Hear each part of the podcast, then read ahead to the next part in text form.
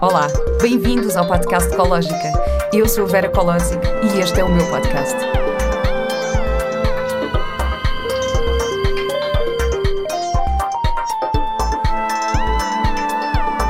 Com o apoio da Pivita. Olá e bem-vindos a mais um episódio do podcast Ecológica. Já há algum tempo que eu queria falar sobre um tema que eu acho bastante importante e, e, sobre o qual, felizmente, cada vez mais se fala abertamente. Hoje eu vou falar sobre sexualidade e para isso convidei a Tamar, criadora do Mel da Deusa. A Tamar é socióloga e trabalha na área do desenvolvimento pessoal através da sexualidade consciente. Trabalha com a sexualidade consciente quer na perspectiva educativa formativa, quer acompanhando processos individuais de cura e expansão da sexualidade. Olá, Tamar. Olá, Vera. obrigada por estares aqui hoje. E obrigada pelo convite. É mesmo um tema hot. Pois é.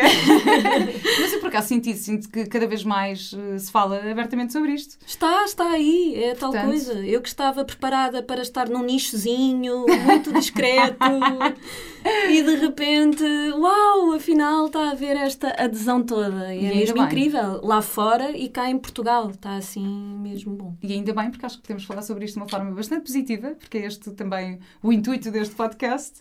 Portanto, vamos a isso. Uhum. Uh, eu, para começar, queria perguntar-te um, ehm, o que é a sexualidade consciente? Para quem não sabe, de que é que estamos a falar?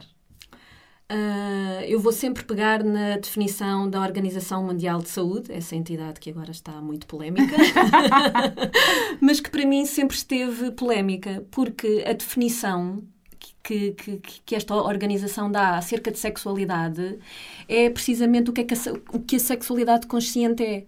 Portanto, é um estado emocional, físico, de ligação.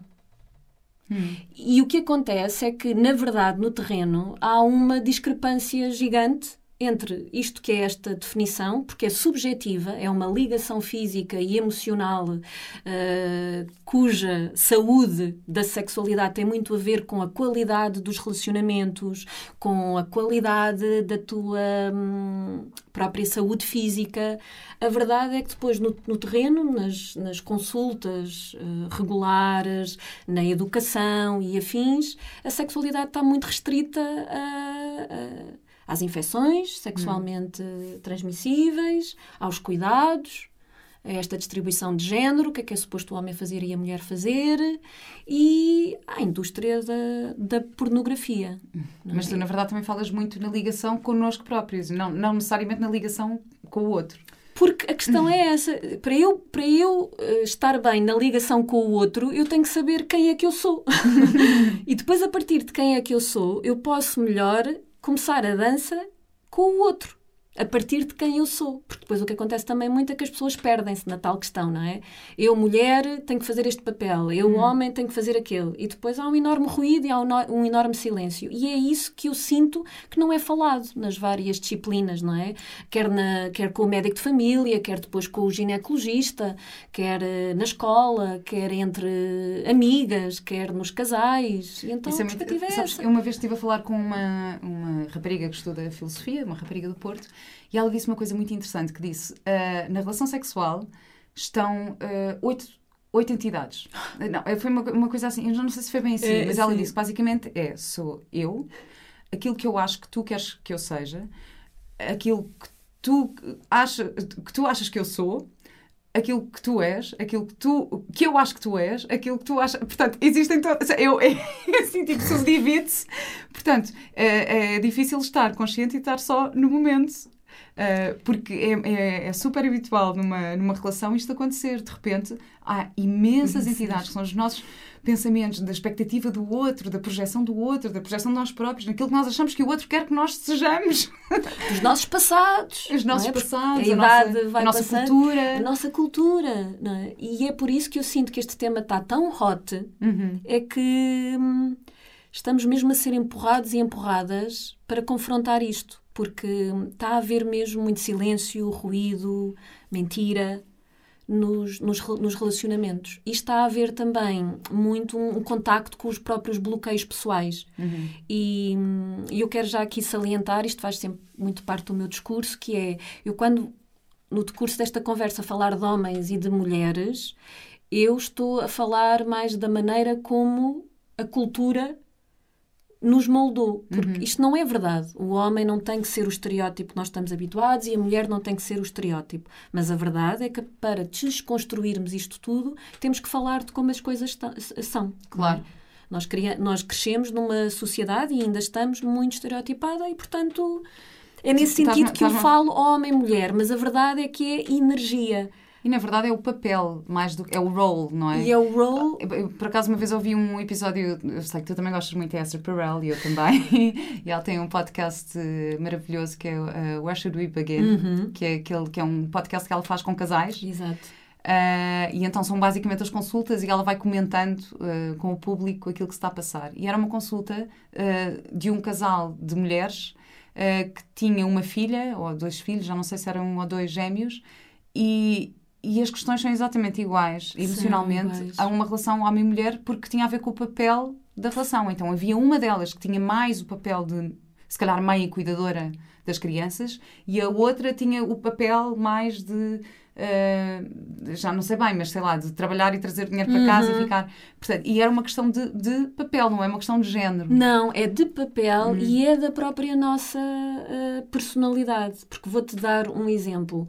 A maneira como, nestes últimos tempos, eh, a sociedade abriu as portas e nós, mulheres, lutámos também para isso, para estarmos presentes, quer na nossa vida privada, em casa, quer no mundo do, do trabalho, sem que a legislação eh, acompanhasse não é? e aliviasse a carga, faz com que muitas de nós, sem nos apercebermos, sem ser intencional, eh, estejamos muito a desempenhar as competências masculinas. E não temos noção do quão isso está a afetar a nossa energia. E quando eu falo de energia, é aquela coisa mesmo esotérica, mas que não, porque a própria definição da uh, Organização Mundial de Saúde tem lá a palavra. É, é uma energia não é? E a questão é esta: nós temos mesmo que estar muito atentas, porque a sexualidade consciente consegue trazer esta medicina do equilíbrio. Então, eu pessoalmente comecei a sentir atração por isto, que é, ah, pera, isto é fazer um curso prático.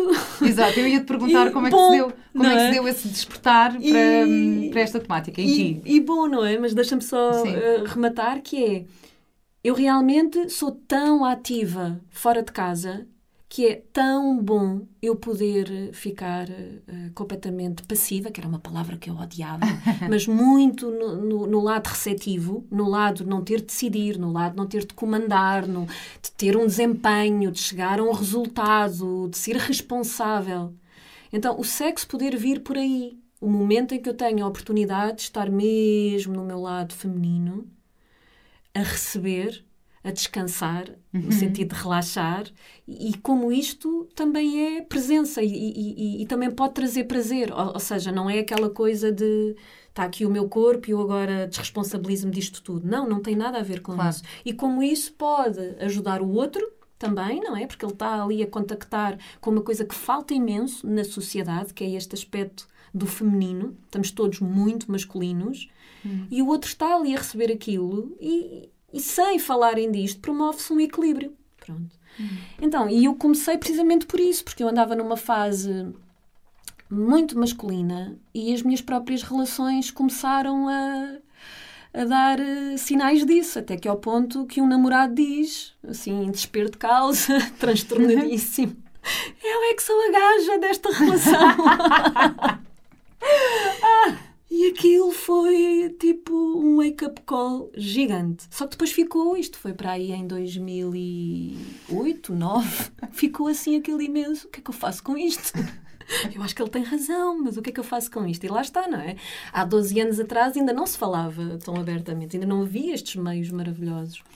Bom, e então o meu caminho começa muito por aí, não é? Eu percebo que tem a ver com questões do controlo, que tem a ver com questões de medos, não é? Medo da vulnerabilidade, que tem a ver com estes papéis todos que eu assumi que eu não estava sozinha a conseguir desenvencilhar-me. E então, por acaso, que eu acredito que nada nunca é por acaso, eu fui parar um curso de, precisamente, consciência do feminino, onde estavam, naquele fim de semana, onde eu cheguei a trabalhar eh, a, a sexualidade sagrada, que é uma vertente do Tantra, mas que combinam uma série de ferramentas que hoje em dia já são também do domínio científico, quase, não é? Que são as terapias energéticas.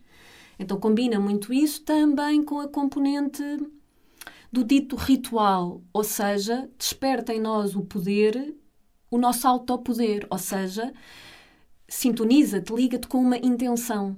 Queres um momento íntimo para quê? Uhum. Uh, okay, não tem que ser nenhum objetivo específico, mas sabes, começa a abrir é, é, estas, estas perguntas começam a abrir aqui caixinhas dentro de nós e liga-nos muito à questão da impecabilidade para connosco mesmas, o corpo, o corpo físico, emocional, mental e o cuidado com os outros seja os nossos parceiros, as nossas crianças, seja a nossa comunidade. E, e, de facto foi assim, já não deu para parar, porque eu cheguei lá a pensar que estava super ok com o meu corpo e tinha orgasmos, eu estava naquela fase, eu tinha orgasmos múltiplos e as minhas amigas mandavam-me calar. e eu pensava que estava tudo bem, não é? Porque elas diziam mesmo, nem fales disso. cala-te. Mas porquê? Inveja, inveja da boa, não é? Como assim? Nós aqui a contarmos que foi uma porcaria e tu vens. é, não sei quantos é que tive. Só que ainda era uma coisa desconectada, entendes? Era, pronto, era isto, está tudo bem, e eu não tinha noção do quão isto é uma energia que realmente me faz super bem à minha saúde, que tem aqui um potencial imenso para a minha criatividade, para a minha expressão. Portanto, passado 12 anos, eu sem dúvida, olha, já curei um tumor eh, benigno, que é um fibromioma no útero, Uau. precisamente através deste, deste autopoder, não é? Desta consciência, desta energia que aqui está e que nós podemos dirigi-la não só para o sexo, e o sexo com parceiro, para nós mesmas, há muitas mulheres que ainda não se masturbam, quer por complexo, por inibição ou porque nem lhes passa pela cabeça quando não estão com um parceiro. E, portanto, esse é assim o primeiro. Sim, esse era um dos temas que eu também queria, e, queria portanto, abordar contigo. sabes, é tipo, não deu para, para parar ao ponto de perceber que, não, eu quero mesmo fazer isto, porque eu, eu chego a casa uh, cansada, mas ao mesmo tempo com uma vida e com um poder, as, as pessoas trazem-me tanto esse poder e, e, cada história me faz descobrir mais, não é? E pronto, estou cá, assim. com muito mais para descobrir, certamente. E agora, e neste momento, então, qual é, que tipo de serviços é que tu, é que tu fazes? O que é que... Uh, o que é o Mel da Deusa? O que é o Mel da, da Deusa? O Mel da Deusa, assim, é a notícia mais fresca, vai ter um livro em breve. Hum uh, o primeiro livro de sexualidade feminina, mas que tem relacionamentos. Uh, também e tem práticas. Um, o teu trabalho é só direcionado para mulheres ou trabalhas mulheres, com homens casais e estou habilitada para trabalhar com homens e como tenho dito em todas as entrevistas e podcasts, não trabalho muito com homens porque a maneira como eu trabalho não encaixa bem uh, no que eles precisam. E já, já podemos falar um pouco, hum. um pouco disso. Porque vai muito à parte emocional. Uhum. E, à, e à resistência. Então... Portanto, tu fazes, tu fazes consultas, fazes, consultas, fazes aconselhamento e acompanhamento. Exatamente. O que é, que, é que acontece, uh, quem é o público-alvo numa consulta? Temos de, desde, que é assim o grosso, a mulher que vem cheia de inibições, uhum. fruto da educação, da religião, Uh, traumas, talvez? Traumas. Portanto, eu própria, eu tinha lido nos livros, mas sabes, é daquelas coisas que nós. Não, não é possível. É verdade. Em consulta, o meu universo continua a mostrar-me isso. Uma em cada cinco jovens mulheres é abusada, ainda nos dias de hoje. E isso aparece-me em consulta. Há sempre um tio, um primo, um vizinho, um professor que colocou a mão abusivamente que pediu para beijar ou que forçou até chegarmos ao ponto não é, da, da, da própria penetração forçada. E, portanto, isso existe e isso tem que ser trabalhado. A maneira como eu trabalho é, de facto, no corpo, não é só pela, pela conversa, não é? terapêutica, é através de um processo somático no corpo, de desbloqueio precisamente no corpo dessa experiência, porque Inclusive destas mulheres, há quem já tenha feito as consultas clássicas de sexologia, mas a coisa continua lá. Ou seja, elas já entendem, elas inclusive já removeram a culpa, que é o que mais vem associado, não é? A culpa, a raiva. Mas o ainda medo. não, o medo, mas ainda não conseguem sentir muito prazer. Uhum. ok? Então isto aqui ainda está de facto muito anestesiado. Então depois toda a componente energética, que são práticas de respiração, som, movimento, ajuda muito porque tem que ser a própria mulher a fazer esse caminho. Ninguém, não há um comprimido. Olha, plim, agora, agora já tens a culpa resolvida e tal. Portanto, tens. Há mulheres que conseguem, outras que não. Depois tenho as mulheres que até estavam com a sua sexualidade organizada, mas depois acontece algo. Uh, o mais típico é um- uma separação ou um divórcio. A maternidade. A maternidade está absolutamente maravilhosa também nos dias de hoje, porque as mulheres têm já alguma consciência e se calhar foram assim protelando alguma consciência, não é? Algum desenvolvimento da consciência e depois vem o parto e abre. Por acaso ia, ia pegar aqui num. Agora tenho várias, falaste em várias coisas que eu quero pegar. Uh, vou começar pela maternidade, depois vamos às crianças, que era outra coisa que eu queria falar contigo. Uh, mas isso por acaso é muito interessante e era um dos temas que eu queria pegar contigo, que é após o parto. Uh, isto não se fala muito. É tu voltares a ter relações sexuais depois de teres um parto natural, às vezes é uma coisa uh, difícil, especialmente se estiveres a dar de mamar. E eu, eu lembro-me perfeitamente, eu tenho um obstetra maravilhoso com quem me dou super bem, temos uma relação assim super aberta. E eu lembro-me, já tinham passado, sei lá, para aí dois meses, o Mateus já tinha para aí dois meses, e claro, e, e- e- pronto, isto são, são conversas íntimas, mas já que estamos aqui para partilhar, eu vou partilhar tudo. Um, imagina, eu quando, quando tive o meu parto, a minha primeira, eu tive uma primeira obstetra que me disse que queria fazer episiotomia, que é o, o corte. E eu estava muito informada na altura e disse: não, eu não quero episiotomia. Ahm, vou- fiz os kegels, pus os óleos todos, aquelas coisas. Tipo, não, eu vou conseguir ter um parto natural sem episiotomia. E consegui, mas de facto. Rasguei um bocadinho, isto é super íntimo, mas olha, é assim. Ah, levei uns pontinhos. Portanto, claro que ali nos, nos meses a seguir custou-me. E eu lembro-me, pai, quando o Mateus tinha dois meses, eu fui ao obstetra. ah, ele disse: Ó Vera, Vera, tu estás a dar de mamar, não é? E eu estava a dar de mamar em freestyle. Ó Vera, olha, é super natural que estejas menos lubrificada. Compra lubrificante à, à- em base, tipo à base de água. À base de água, sim, à base compra lubrificante à base de água e usa, Vera. Não há problema nenhum. É normalíssimo. E eu achei lindo porque nem com as minhas amigas eu tinha tido esta conversa. E o meu obstetra foi super aberto a dizer-me isto. E eu pensei, será que os obstetras dizem isto às mulheres? Ou as mulheres ficam Verdade. na culpa de. E que ainda por cima, tu- tu- de repente, o pa- o papel, o tal papel de, de mãe em que tens a energia muito focada na criança e que depois muitas vezes o pai ou, ou outra mãe, pronto, se sente. ahm, ahm, Excluído. excluída, ah, ou se sente, se sente excluído, ou, se- sente que não tem aquela atenção São. que. ah, e- e pronto, e, e- e, na verdade às vezes também acontece aquela coisa de não é fazer um esforço, mas é ter uma consciência de preservar também a relação ah, e preservar a relação sexual, nesse caso. E eu achei lindo o meu obstetra ter-me dito isto. E acho que isto é uma coisa que eu, eu queria mesmo partilhar, porque eu acho que é assim, E mães obrigada, que acabaram de parir, Sim. por favor, não há problema nenhum. Vão comprar um lubrificante. É normalíssimo. É super normal. Portanto, eu achei lindo o meu obstetra ter tido esta conversa comigo e, disse, e falei com as minhas amigas sobre isto. Ainda por cima, eu tinha um grupo de amigas, éramos eh, sete, que tivemos, sete atrizes, tivemos todas os filhos no mesmo ano. Estávamos todas grávidas ao mesmo tempo. Até fizemos um espetáculo no Taborda, na altura, grávidas. E então tínhamos um grupo de WhatsApp todas, tipo, a partilhar experiências e a partilhar não sei o quê.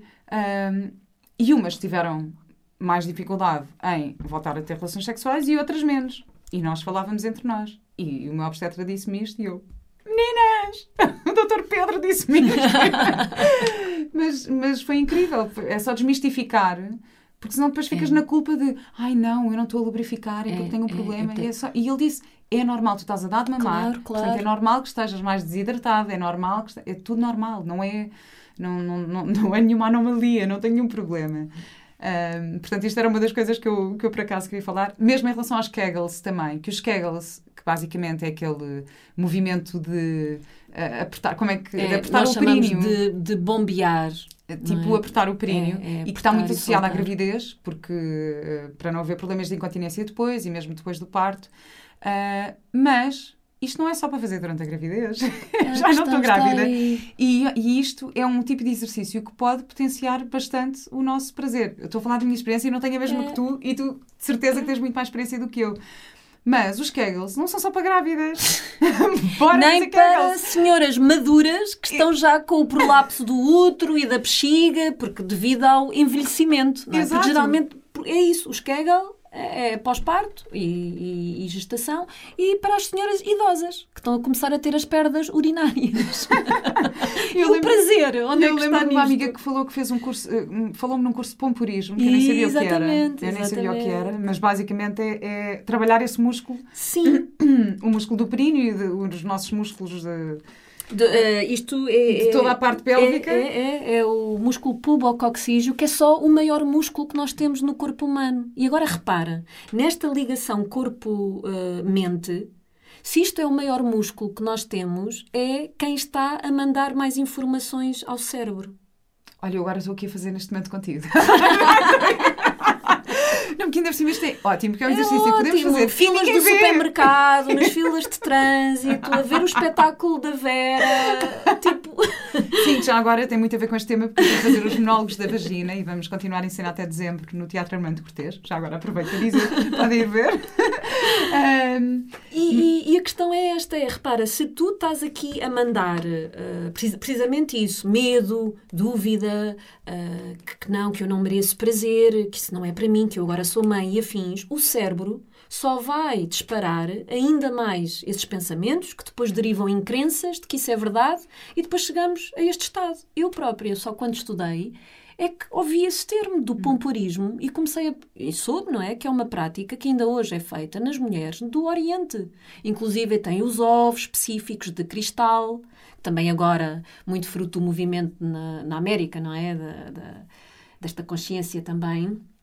Os Yoni Eggs, que são ah, cristais de quartzo em forma ai, de ai, eu ovo Não conheço. que, Eu quero ir que são pesquisar para isto. ser inseridos na, na vagina, porque pelo próprio peso e pela carga energética que eles têm, eles fazem muito este trabalho, lá está, de cura de bloqueios e de tensões que a mulher tenha acumulado na vagina ou de expansão da sua própria energia sexual. Porque a ideia é que a nossa energia circule pelo nosso corpo, não é? E a própria saúde física precisa disso. A partir do momento em que a tua energia fica ali cristalizada num determinado ponto, e eu há bocado ia dizer que eu curei o fibromioma porque tinha a ver com isso. Eu estava numa fase da minha vida em que eu estava numa relação que, que não preenchia completamente, eu estava num trabalho onde a minha criatividade não podia ser expressa e eu estava neste conflito gigante entre mas eu sou acarinhada, mas eu sou respeitada, mas, mas supostamente, sabes aquela coisa, não é? Tu é que és a insatisfeita. Olha à tua volta, olha os casos maus. E eu estava neste conflito. Então, sempre que há conflito, sempre que há as tais dúvidas, medos, a nossa energia no corpo fica, fica, fica estagnada. Portanto, nós temos que fazer alguma coisa com isto. E o Yoni Egg também serve para isto. Portanto, mais uma vez, nós podemos estar na nossa vida diária e, e o ovo está, pelo próprio movimento da gravidade, não só a fazer esta ginástica, porque está a fazer com que os nossos músculos eh, eh, tensionem e distendam, como está a fazer esta esta capacidade de, ok, que insights, que, que intuições, que caminho é que eu devo, é que eu devo escolher, o que é que eu devo fazer, ah, de uma maneira que é muito bonita, não é? Que não é invasiva, é tal história, Há não algo é, equivalente para os homens? não é de fora para dentro. Há, há os homens também, também têm, há para o ânus, mulheres e homens podem pôr, portanto, basicamente o homem trabalha muito no ânus e na axila. São assim zonas que Ah, é? ditas mais íntimas. Ai, não sabia. Mas as axilas dos Axilas homens estão, estão depois- ligadas com a energia sexual? Não É, um- é, é, um- é uma zona também muito erótica, sabes? Tudo tudo o que é aqui a, a nossa parte interna do corpo é muito erótica. Não, não é aquela coisa da energia sexual, eh, fogo Sim, e sim. rápida. Não, é aquela mais sensorial. E, portanto, é também aqui um lugar onde acumula muita informação. Tudo o que é a zona interna do corpo, do nosso corpo, acumula... Vocês não estão a ver, mas a Tamar está a acariciar a sua axila. só, só para fazer aqui o. Por acaso, do outro dia o disseram desenho. isso. Tu captaste-me a atenção porque tu estavas lá e tu estavas completamente. Assim, aquela meta tão à vontade com o tu estavas-te a tocar. e era um clube de leitura, um clube de livros, tá? Mas eu amo livros, não é? Nós estávamos ali e eu estava. e, a, e a verdade é esta: que o toque, nós estamos aqui a fazer isto, ou estamos, ou estamos a pôr um cristal e está. Uh, a fazer trazer ao de cima muita coisa, seja as tais que nós temos que soltar, a toxicidade, quer, uh, olha, espero eu, as melhores palavras possíveis, a melhor conexão, neste caso, com a Vera, para que, para que saia bom, para que seja bom para todos. E prazeroso. E prazeroso, uhum. não é? Portanto, só para deixar esta, esta nota, os exercícios Kegel, da maneira como eles estavam, antes desta abertura maior de consciência, e tenho a certeza que a maior parte das mulheres que nos estão a ouvir não ouviu a palavra, portanto, eu vou repetir: pompoarismo. Uhum.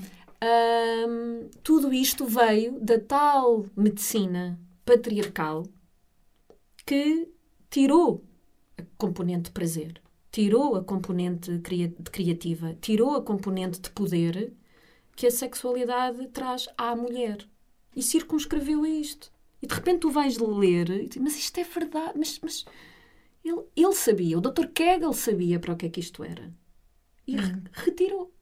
E agora andamos nós a fazer, e até cunhámos o nome, não é? O Sr. Kegel, exercícios uhum. Kegel, e portanto estamos a herdar tudo isto. Então uhum. este trabalho tem muito a ver com a recuperação. Tu achas que às vezes a, a sexualidade é confundida ou é vista como um jogo de poder em vez de uma entrega? É, e está tudo bem, como eu costumo uhum. dizer. Todos nós temos uh, estas dinâmicas, o poder, a manipulação. Não é à toa que a energia sexual é, uh, para quem está familiarizada com os chakras, ela está no centro que também simboliza o dinheiro. Hum. e olha para a história como a sociedade pôs isto, não é? A prostituição. E, e este arquétipo do homem poderoso que tem uma série de prostitutas e diamantes e que basicamente as banca. E depois tens o arquétipo da mulher que sabe que para ser bancada tem que fazer determinado papel, não é? Tem que se vestir de determinada maneira, portanto, não é? toda, toda a questão da objetificação e, e, e afins.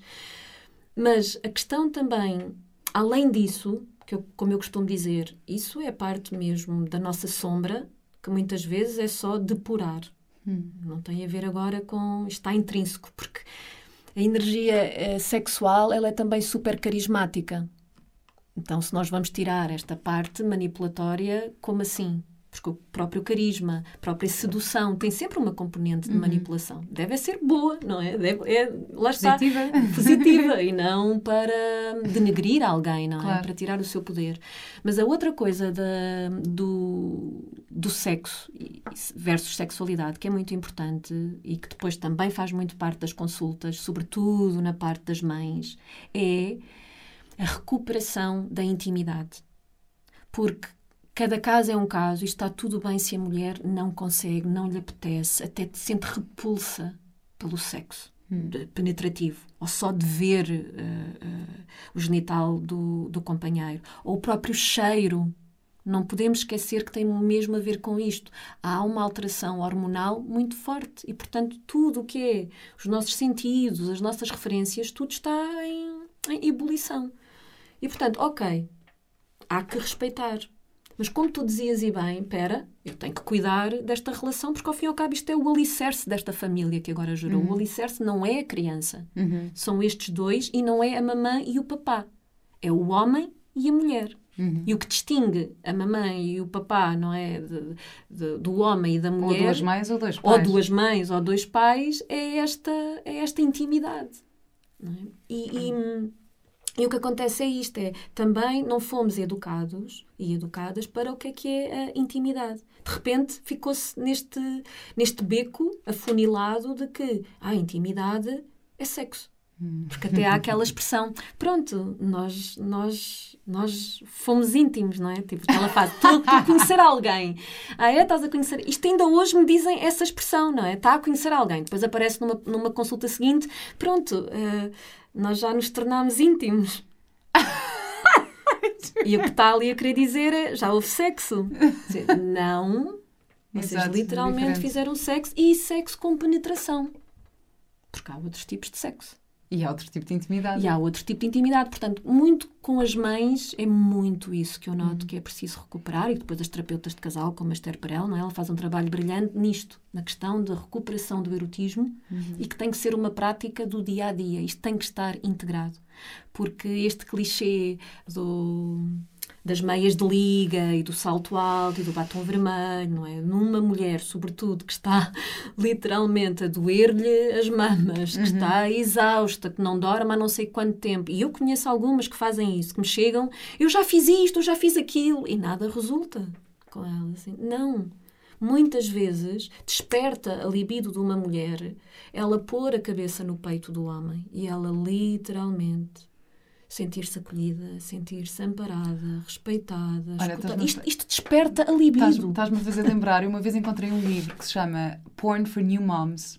Pá, e era espetacular porque eram só imagens, então era do género ah, um homem assim todo musculado com um bebê cheio de cocó na, na t-shirt a dizer No honey, please go to the spa, you're free to go to the spa. Então era Porn for New Moms, era só imagens dos homens a fazerem tudo pelos bebés.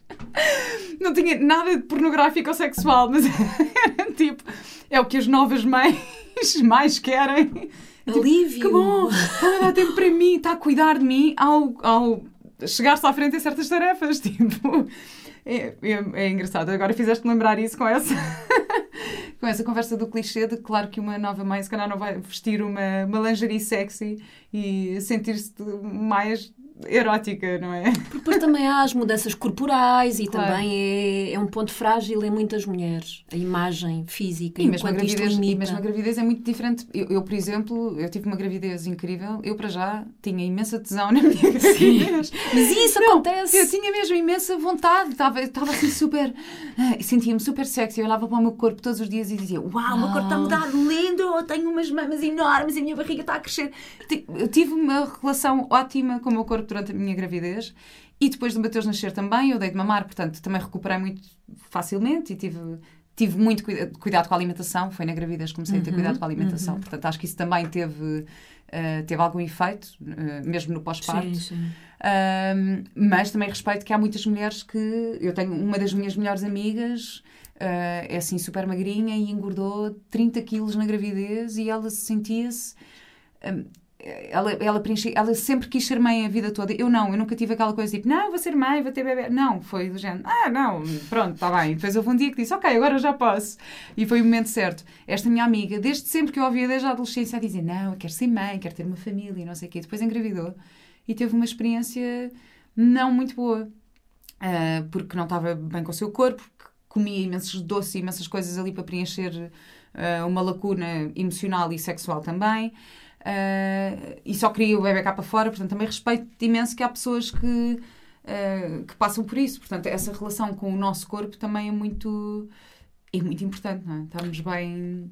E, e não, e não tem a ver com engordar ou não engordar. Eu posso engordar Não, e estar-me a é sentir verdade, ótima. é não tem a verdade. ver com manter a forma. Tem só a ver com estar bem com aquilo que eu sou. Estar bem. E fazer, se possível, quanto antes, logo, agora, é agora, é Hum. na fase em questão, sem desculpas, este caminho, esta integração destes aspectos todos que já falámos aqui e que tudo isto é sexualidade consciente. Uhum. Porque, repara, tu tens questões com, com o corpo.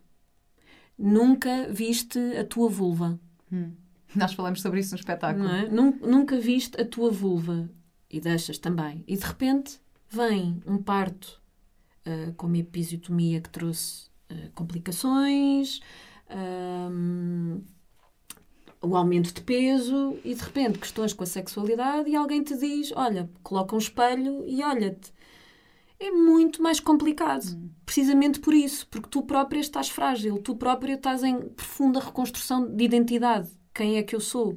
E de repente ir ver ao espelho é uma experiência muito, muito forte, muito intensa. Tu colocares um espelho e veres a tua, a tua vulva e depois aceitar. Como estávamos a dizer, aceitar como, é, como está o meu corpo, como é, e depois aceitar a minha vulva. Por mais que a tua cabeça te diga que disparate, então, mas aceita, isto faz parte, isto. Claro. E depois tu vais ver, e inclusive em Portugal, estão a disparar as cirurgias estéticas as vaginoplastias e, e Ai, afins. sério? Sim, Ai, sim. Na comunidade gay também está muito a questão do branqueamento do, do ânus. Hum. Porque é esta coisa, nós vamos depurando. Não é? Como Primeiro começou com, com o silicone, depois foi o botox na, nos lábios, lábios. depois a questão do- do- dos rabos, depois remoção dos pelos, depois sei lá mais o quê que eu nem consigo acompanhar. Eu no outro dia estava na esteticista e estava a ver a lista de coisas que ela tem e eu não faço mínima ideia o que é que, é- o que, é que são estes serviços todos. A lista era infindável. E está certo se for algo que corresponda àquilo que. à fase em que eu estou e como Claro. eu estou e que me acrescente. Não como tenho esta vergonha, tenho esta deficiência no corpo, isto é mau, isto é sujo. Sim, sim, claro. Branqueamento do ânus. Meus amigos, não fazemos cocó branco. Com a idade, a nossa pele, tal como os lábios da vagina, não, da, da vulva, não há como ficarem mais escuros. Não há como. É a ordem, não é? E, portanto, isto mexe com estas coisas todas. Juventude, desta perseguição gigante pela juventude. hum, quer esta idealização, e eu ouvi o teu último podcast foi com a Joana, foi? Sim. Pronto, e tu estavas, começou com a definição de perfeição. Uhum. Isto impacta muito negativamente a, a sexualidade e a intimidade.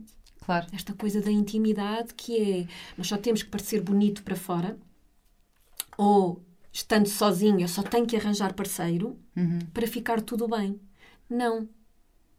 Só Claro. fica tudo bem se nós diariamente fizermos este, Claro. esta, esta dança da descoberta, porque intimidade é isso. Ok, tenho estado aqui a falar de questões físicas, Sim. ver uh, a, a vulva.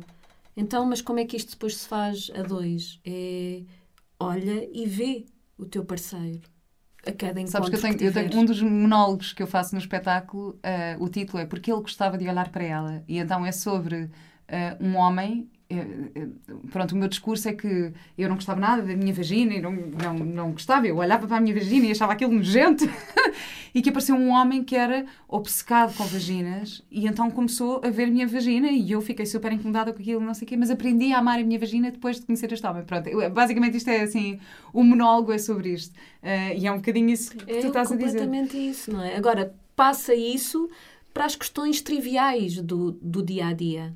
É Uhum. muito importante nós perguntarmos ah, como é que foi o teu dia, mesmo sabendo a rotina Uhum. da pessoa. Claro. Não é tanto o que é que ele fez ou ela, é O que é que sentiste? o que é que sentiste, como é que foi hoje isso. Para ti, claro. é?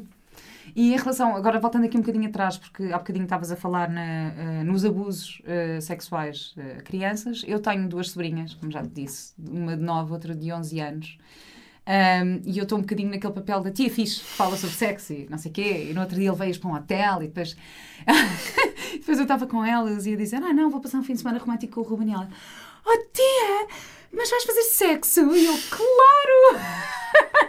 E eu assim, claro, e ela, mas o quê? Mas vais ter um bebê? E eu, não, Té, claro, assim, não, claro que não, é só porque, porque é bom. porque- Mas eu fico, hum, eu tenho esta. é, é, agora estou numa questão com elas que eu acho que elas estão numa fase em que eu, se calhar, deveria ter umas conversas com elas. Primeiro, primeiro para.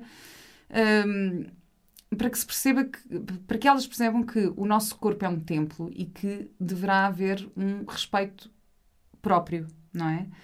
Ah, e com estas, eu às vezes não sei, queria te perguntar isto, como é que se comunica isto às crianças? E não é só às crianças meninas, porque eu acho que também é importante que as crianças rapazes, que os rapazes entendam que têm ter esse respeito.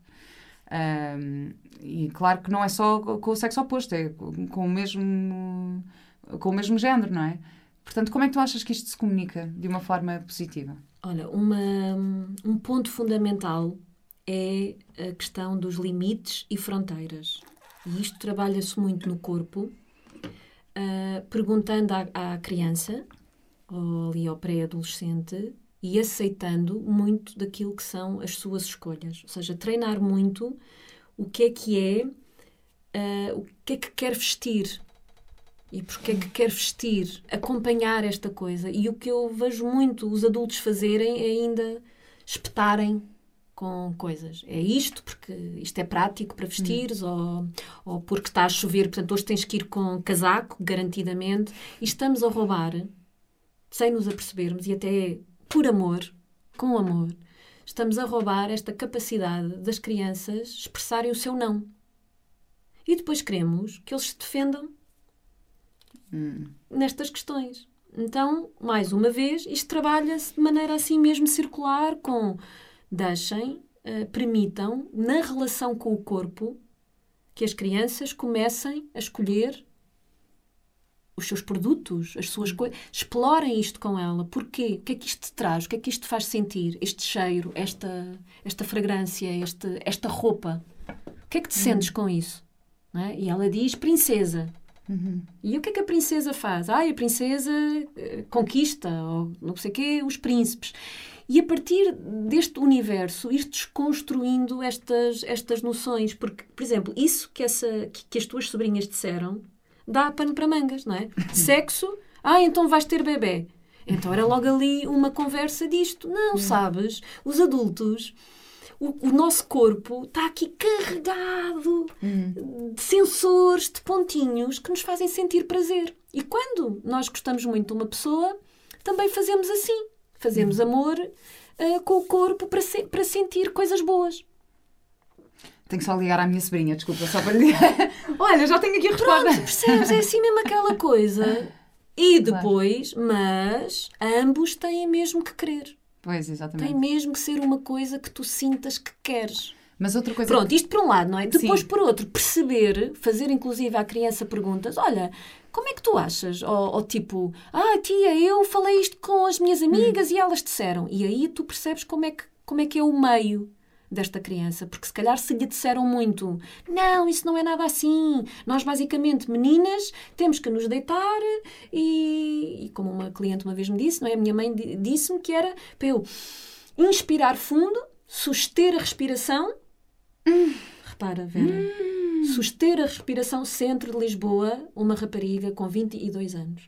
Suster a respiração e só expirar quando ele tivesse acabado. Ai, meu que cena! Percebes o que é que está aqui? É para sim, não sim. sentires. Quando nós sustemos a respiração, é num momento de tensão profunda, uhum. sobrevivência, não é? Que é para não sentir a experiência. Portanto, é perceber um bocado isto. É ok, ou, ou não, olha, as, as minhas amigas. Hum. E é aí que tu vais, sobretudo, é tirar a conotação sexual e uhum. falar disto abertamente, deste corpo que sente coisas estimular muito esta questão, está tudo ok com os sentidos e intimidade, independentemente do que os rapazes te dizem, é também isso. Uhum. É apreciares o olhar dele, é gostares dos beijinhos e tudo aquilo que te incomodar, tu tens o direito de dizer para, não quero e de seres respeitada por uhum. isso.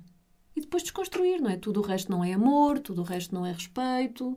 E isto cabe-te a ti. Tu não és nem mais nem menos de fazer diferente. Aliás, tu claro. só és mais fazendo à tua maneira. E é por isso que eu digo: deixar as crianças também escolherem outras coisas à sua maneira, senão vai haver aqui uma grande discrepância. Olha, eu tenho uma, uma, é? uma questão com o meu filho, não, não uh, diretamente relacionada com isto, mas o meu filho, pronto, nós andamos imenso nus em casa, é normal, para nós é normal, e ele adora andar nu, vamos para praias, ele 10 pessoas dizem Mãe, hoje posso ser o Capitão Piloca? Ou eu, vais ser o Capitão Piloca, para, não sei o quê. Pronto. E depois, imagina, vamos para um hotel mais uh, formal.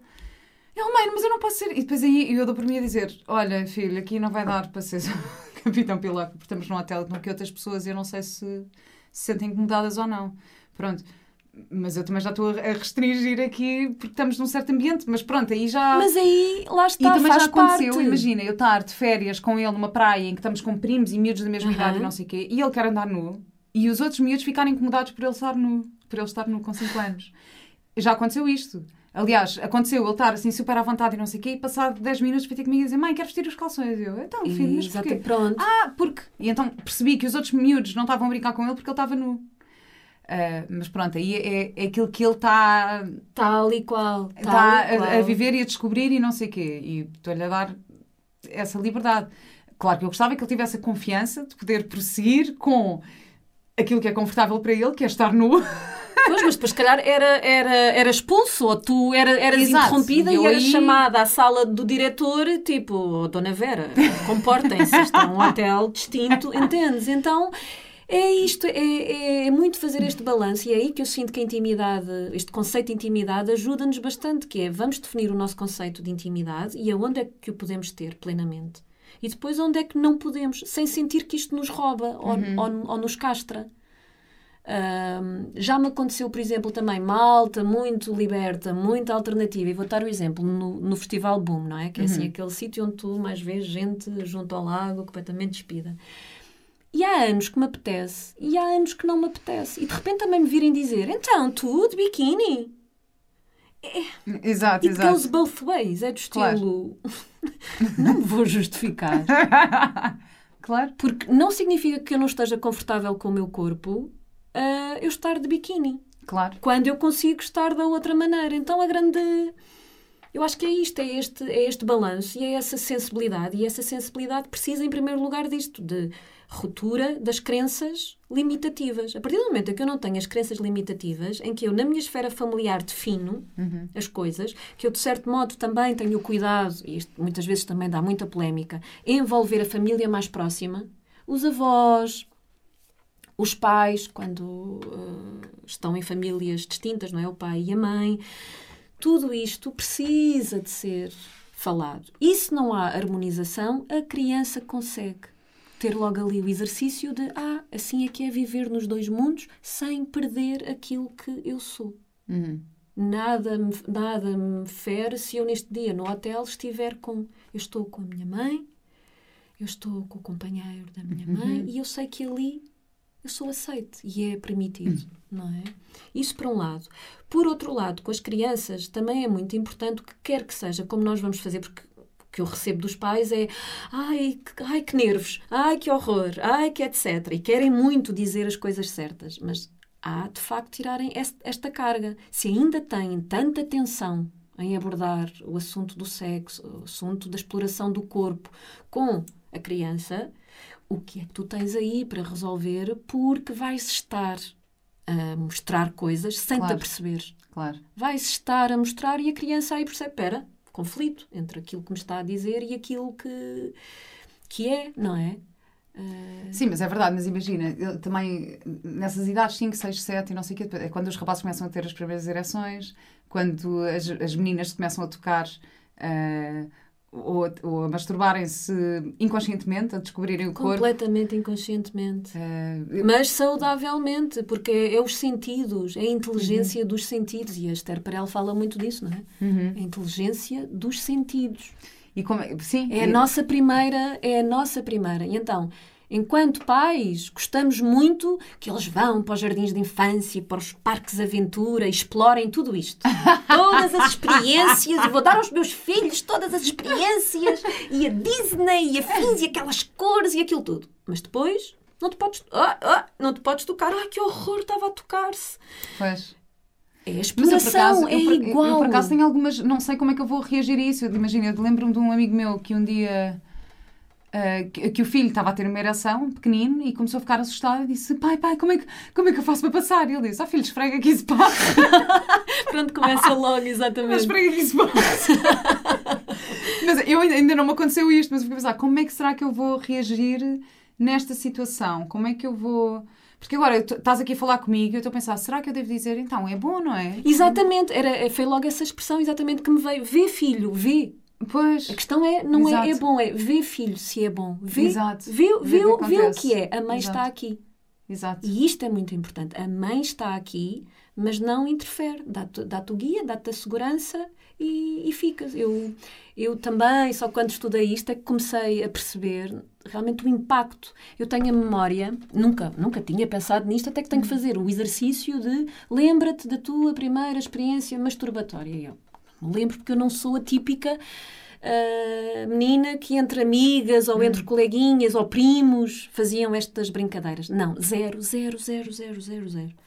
Ahm, mas descobri que tinha o meu urso de peluche, quase do meu tamanho, azul, e uma bela tarde eu estava muito ali, eh, corpo a corpo, com o meu urso de peluche, no quarto, eh, porta aberta, e a minha mãe vem disparada, dizer-me uma coisa qualquer, vê-me. Eu não me lembro se estava despida, mas devia estar, não é? Pelo menos sem as cuecas e. Vê-me, sorri, assim, sorriso amarelo, e vai embora. Ou seja, eu sou atípica porque a maior parte das mulheres que eu recebo em consulta vem logo com vergonha para cima. Uhum. Larga isso, isso é feio, menina feia, menina suja, vai já lavar as mãos e afins. Não, eu não tive. Supostamente a minha experiência foi positiva porque a minha mãe não interferiu e... Mas ali com aquele sorriso eu percebi que eu não estava a fazer se calhar o que era certo, fiquei ali tipo, continuo, não continuo, e optei por continuar. Lembro-me perfeitamente disto. Um, e portanto é aí que eu digo que é muito importante nós vermos o que é que nós queremos transmitir, Uhum. o que é que nós queremos passar quanto ao que é que é uh, a sexualidade, o que é que é a masturbação. E o quanto eu não estou a lidar bem com isto, porque no fundo sou eu que não estou resolvida quanto a isto. E é a minha Claro. criança que está a levar com isto. Então é sempre muito nessa do vê, explora. E não Exato. forçar também para tal coisa. Ah, tens que fazer porque Exato, isso é bom. não é? Vê. Exato. Até porque na pré-adolescência, que é aquela fase hiper mega tramada, mas aonde começa a nossa identidade a formar-se mesmo à séria, é saudável aquela coisa da revolta com tudo o que se aprendeu em casa e a colagem ao que os amiguinhos fazem. Então, tenho N relatos de amigas, de, de mulheres que acompanhei, de educaram nos 5, 6 anos para estas coisas. Olha, isto é o meu copo menstrual, vês? Isto é o sangue da mulher, isto é uma coisa boa. E a menina e o menino entendem e parece que quando chegar a puberdade que eles vão estar completamente libertos de toda, toda a carga. Só que estão na, estão na escola. E naquela altura, na escola, o que interessa são os colegas, são os amigos. É esse grupo que é a nossa família. Não é a família. Portanto, se no meu grupo ainda uso desodorizante eh, com químicos. Eu lembro perfeitamente de um amigo meu que eu chego a casa e rebentou a bolha por causa disto. A filha estava em pranto porque o, o desodorizante de. hum, a pedra de alumínio que ele fez com que a criança sempre usasse, ela descobriu que as amigas não usavam. Usavam um qualquer, cheio de químicos. Ele não queria ir comprar e ela recusou-se a ir à escola. Porque dizia, eu cheiro mal, eu cheiro a suor e é por causa deste desodorizante, eu quero o desodorizante das minhas amigas, não é? E ele dizia, não vamos destruir anos, não é? E o, e o mal ao Pois. planeta, e não sei o que. Exato. assim, para tudo. Aí, olha, isso, tem, isso Entendes? também, Para isso tudo, também isso está é- relacionado com, com isso a é conversa que eu tive com a Joana Seixas. Exato. E a conversa que eu tive com a Joana Seixas sobre os fundamentalismos, que é. Chega a um ponto que é. Fizeste a tua parte. tua parte. Agora este ser é um indivíduo É. único. Ele está ainda em descoberta. Isto também não é o fim do mundo. Uhum. Confia que as raízes que estás a pôr, não é? as, as sementes, hão de, fruti- hão de frutificar. Sim. Então, E se calhar não é aos 12, aos 13, aos 14, mas se calhar aos 19 voltam aos 20. Depois, uma outra coisa muito importante é certifiquem-se que, se não conseguem falar, que têm precisamente isso. Uma amiga, uma conhecida. Porque eu, por exemplo, neste momento, lá naquela situação que te estou a contar, fui fundamental. Porque eu ia dormir lá em casa, isto foi no Porto, onde eu durante uns anos trabalhei, e eu ficava muito em casa deste meu amigo. E eu levava o meu desodorizante de pedra de lume. Então, ela fechou-se no quarto, porque não conseguiu mais falar com o pai, não é? Foi para o quarto e eu, passado um bocado, fui lá bater à porta e disse: Olha, respeito-te imenso, tu é que sabes, o teu pai tentou fazer o melhor, mas entendo-te. Olha, deixa-te aqui o meu, o meu desodorizante. Ahm, porque o dele também não era de pedra, era outra coisa qualquer. Deixa-te aqui este. ah, se quiseres, leva ah, para a escola, porque o truque é, se transpiras muito, usa várias vezes. E deixei, e é, e é isto. E virei costas. Claro. Sabes? É tipo, olha, está aqui, vê, eu entendo-te, eu percebo. Não tiveste o teu deso- desodorizante que querias. Toma este, vê. E a miúda levou. Não veio depois, ao final do dia, dizer foste linda e maravilhosa, Claro. salvaste-me a vida. Então nós também temos que fazer isso. é? Claro. Porque há, há- há muito isto. O que é que também estás em busca quando estás a educar? Claro. Educar supostamente é para a autonomia, para seguirem e não propriamente para medalha sempre a toda a hora, não é? Melhor Exatamente. mãe. E eu acho que isso, eu acho que isso também, mesmo na- numa relação amorosa, também se aplica muito. Eu, eu falei com- sobre isto contigo ontem e queria referir isto. ahm, que é em relação à, à comunicação e à intimidade, não é? Que na verdade é isto que nós estamos aqui a falar. Ahm, por exemplo, durante a relação, ou, ou em que tu dizes eu gosto mais assim, ou gosto mais assado, olha, eu quero um beijo no pescoço, quero um beijo no joelho, quero uma vestinha aqui. E isto pode ser muito bom se a relação for, tiver essa abertura, mas também pode ferir o outro, tocando num, num ponto em que o outro se sente eh, que não é suficiente, ou que, eh, ou que estamos a mexer com a autoestima e com a segurança e com a confiança do outro. Eh, como é que isto se resolve?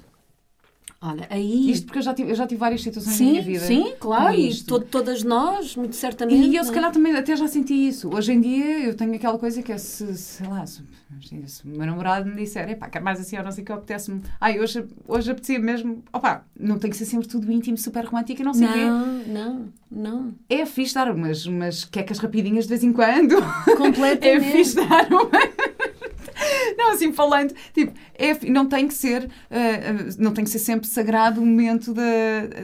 ah, pode haver várias formas de explorar. E às sexo. vezes é mesmo o que dá jeito, tipo, ninguém tem muito tempo. Claro, seja o que for, às vezes pronto, às vezes é na casa de banho, outras vezes é na cama com imenso tempo, outras vezes é com velinhas e com incenso, outras vezes pronto, e às vezes é assim. Mas nestas coisas, se, se imaginem, se ele me disser adorava que me fizesse isto, eu vou dizer, a sério, uau, fiz para lá experimentar. Ah, não sei, tenho, gosto de ter essa abertura, mas eu, eu sinto que isto às vezes mexe, ah, pode mexer com a segurança do outro. Como é que isto se resolve? Olha, mais uma vez, não é? Eu volto sempre atrás, entre aspas, que é a pergunta que eu costumo fazer é: e como é que tu expressas as outras coisas que tu gostas e não estás a ter ao teu parceiro, fora da cama? Que é para perceber como é que o ambiente já, já está. E geralmente já, já está tenso. Então, muitas das resistências que acontecem na cama é também porque já vem lá fora. Então, muitas vezes é eu não, eu não, eu não falo. Ou eu não falo nada ao meu parceiro, ou eu, quando abro a boca, é só para criticar. Critico, critico, exijo mais, digo como é que devia ser, comparo com outros. Se estás nessa frequência de comunicação e depois na cama dizes, ah, eu gosto beijinhos no pescoço, que não, não tem mal nenhum, mas, ah, mas eu não percebi que reação exagerada. Eu assim, não, porque naquele momento nem foi tanto eh, o pedido do beijinho no pescoço, foi tudo aquilo que este homem anda a ouvir, ou a mulher, não é? O outro anda a ouvir fora da cama. E é ali, no momento que é o mais vulnerável que existe, é de extrema vulnerabilidade, a, a relação íntima sexual, que isto, que isto lhe sai, porque lhe toca direto. Enquanto as outras, de- na- nos outros sítios pode conseguir disfarçar e até distrair-se, ali não. Não há para onde fugir. Portanto, esse é o, é o primeiro ponto. E, portanto, convém que fora da cama haja este misto de, sim, crítica construtiva, quando eu acho que deve haver, mas também muita apreciação, muita expressão da apreciação. E não te esqueças que nós não fomos educados numa cultura pró-elogio. Eu ainda estou no processo de aceitar naturalmente o elogio e até desfrutar. Porque os pensamentos é. que nos vêm quando recebemos um elogio são É, eu não mereço isto. tipo, exato. "Hã? passou-se, não está a ver bem. E agora? Não, eu não sou isso. Ai, uma fraude, para. não. Tipo, "Uf, não, obrigada. Exato. Que bom que, que eu espelho isso. Eu não sei como, nem sei porquê, mas que bom, tira isso, leva isso de mim. Ahm, e portanto, eu costumo muito dizer, aplicar uma técnica que isto é muito, quem, quem, quem já teve formações comportamentais já levou possivelmente com esta técnica, que é a técnica da sanduíche. Então, fora da cama ou dentro da cama é garantir que eu começo, não é? metade da sandes, do pão, é de uma expressão de elogio ou de apreciação ou de reforço positivo. Por exemplo, ah, está a ser tão bom. Estás mesmo a tocar-me nos pontos que mais prazer me dão.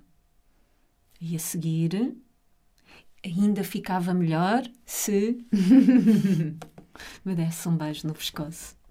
És mesmo bom amante. e fechas com a outra metade. E isto tem que se aplicar em tudo. Uh, o, o, maravilhoso John Gottman, que é assim também uma referência nos, nos relacionamentos, tem um instituto, está tudo no Ai, Instagram. eu saquei a aplicação Sabes, deles há pouco é? tempo, das cartas. Do... Eles até têm, sim, é, sim, eles sim. até têm a regra do... Como é que é? Agora, agora esqueci-me, mas para cada cinco... Uh, para cada duas críticas, cinco elogios. elogios. Entendes? Tem okay. muito a ver com esta técnica da, da sanduíche. Olha, obrigada, adorei essa técnica da sanduíche. a minha vai ser vegan, não vai levar fiambre. não, olha, adorei. Uh, Tamara, obrigada. Desculpa, queria Não faz mal, sim, queria, queria só dizer mais, mais uma coisa. Por um lado, isto, e por outro lado, epá, encontrarmos em nós, dentro de nosso espaço, uhum. para perceber que realmente uh, as questões íntimas e da sexualidade mexem muito com quer o género feminino, quer o género masculino, por questões diferentes. E nestas coisas é a tendência de o género masculino ser bem mais sensível uhum. do que a mulher. Nós somos sensíveis fora da cama, com a, a tal coisa do não foi despejar o lixo, não me ajuda, isso fere-nos de morte porque não nos sentimos amadas. No sexo, há a tendência de os homens sentirem que não estão a ser acolhidos enquanto pessoa quando uhum. nós criticamos ou quando nós não expressamos o prazer que estamos a ter. Okay? Uhum. Este reparo só. Sim, tu falas, eh, já agora, acho que vale a pena também ouvir eh, a tua conversa com a Inês Gaia no, no podcast Gaia Talks, porque tu também tocas nesse ponto um, okay. da entrega da, da, mulher e do homem e de quem está lá a receber. Portanto, agora não temos tempo para continuar, portanto, vão ouvir esse podcast. Obrigada por esta conversa maravilhosa. Obrigada, Vera. Só tenho mais uma pergunta para ti, que é a minha pergunta de sempre, que é qual é a tua ecológica de vida? Eu acho que é mesmo isso, é seguir uh, rumo ao, ao prazer, ao prazer que me dá a relação comigo mesma, expressá-la com o outro e garantir que este planeta é também cada vez mais um lugar onde todos os seres podem ser livres e, e criar e serem eles mesmos em prazer. que bonito. Obrigada. Obrigada, Obrigada. e podem seguir-te na página O Mel da Deusa. O Mel da Deusa. Beijinhos. Obrigada Beijinhos, por estarem obrigada. connosco.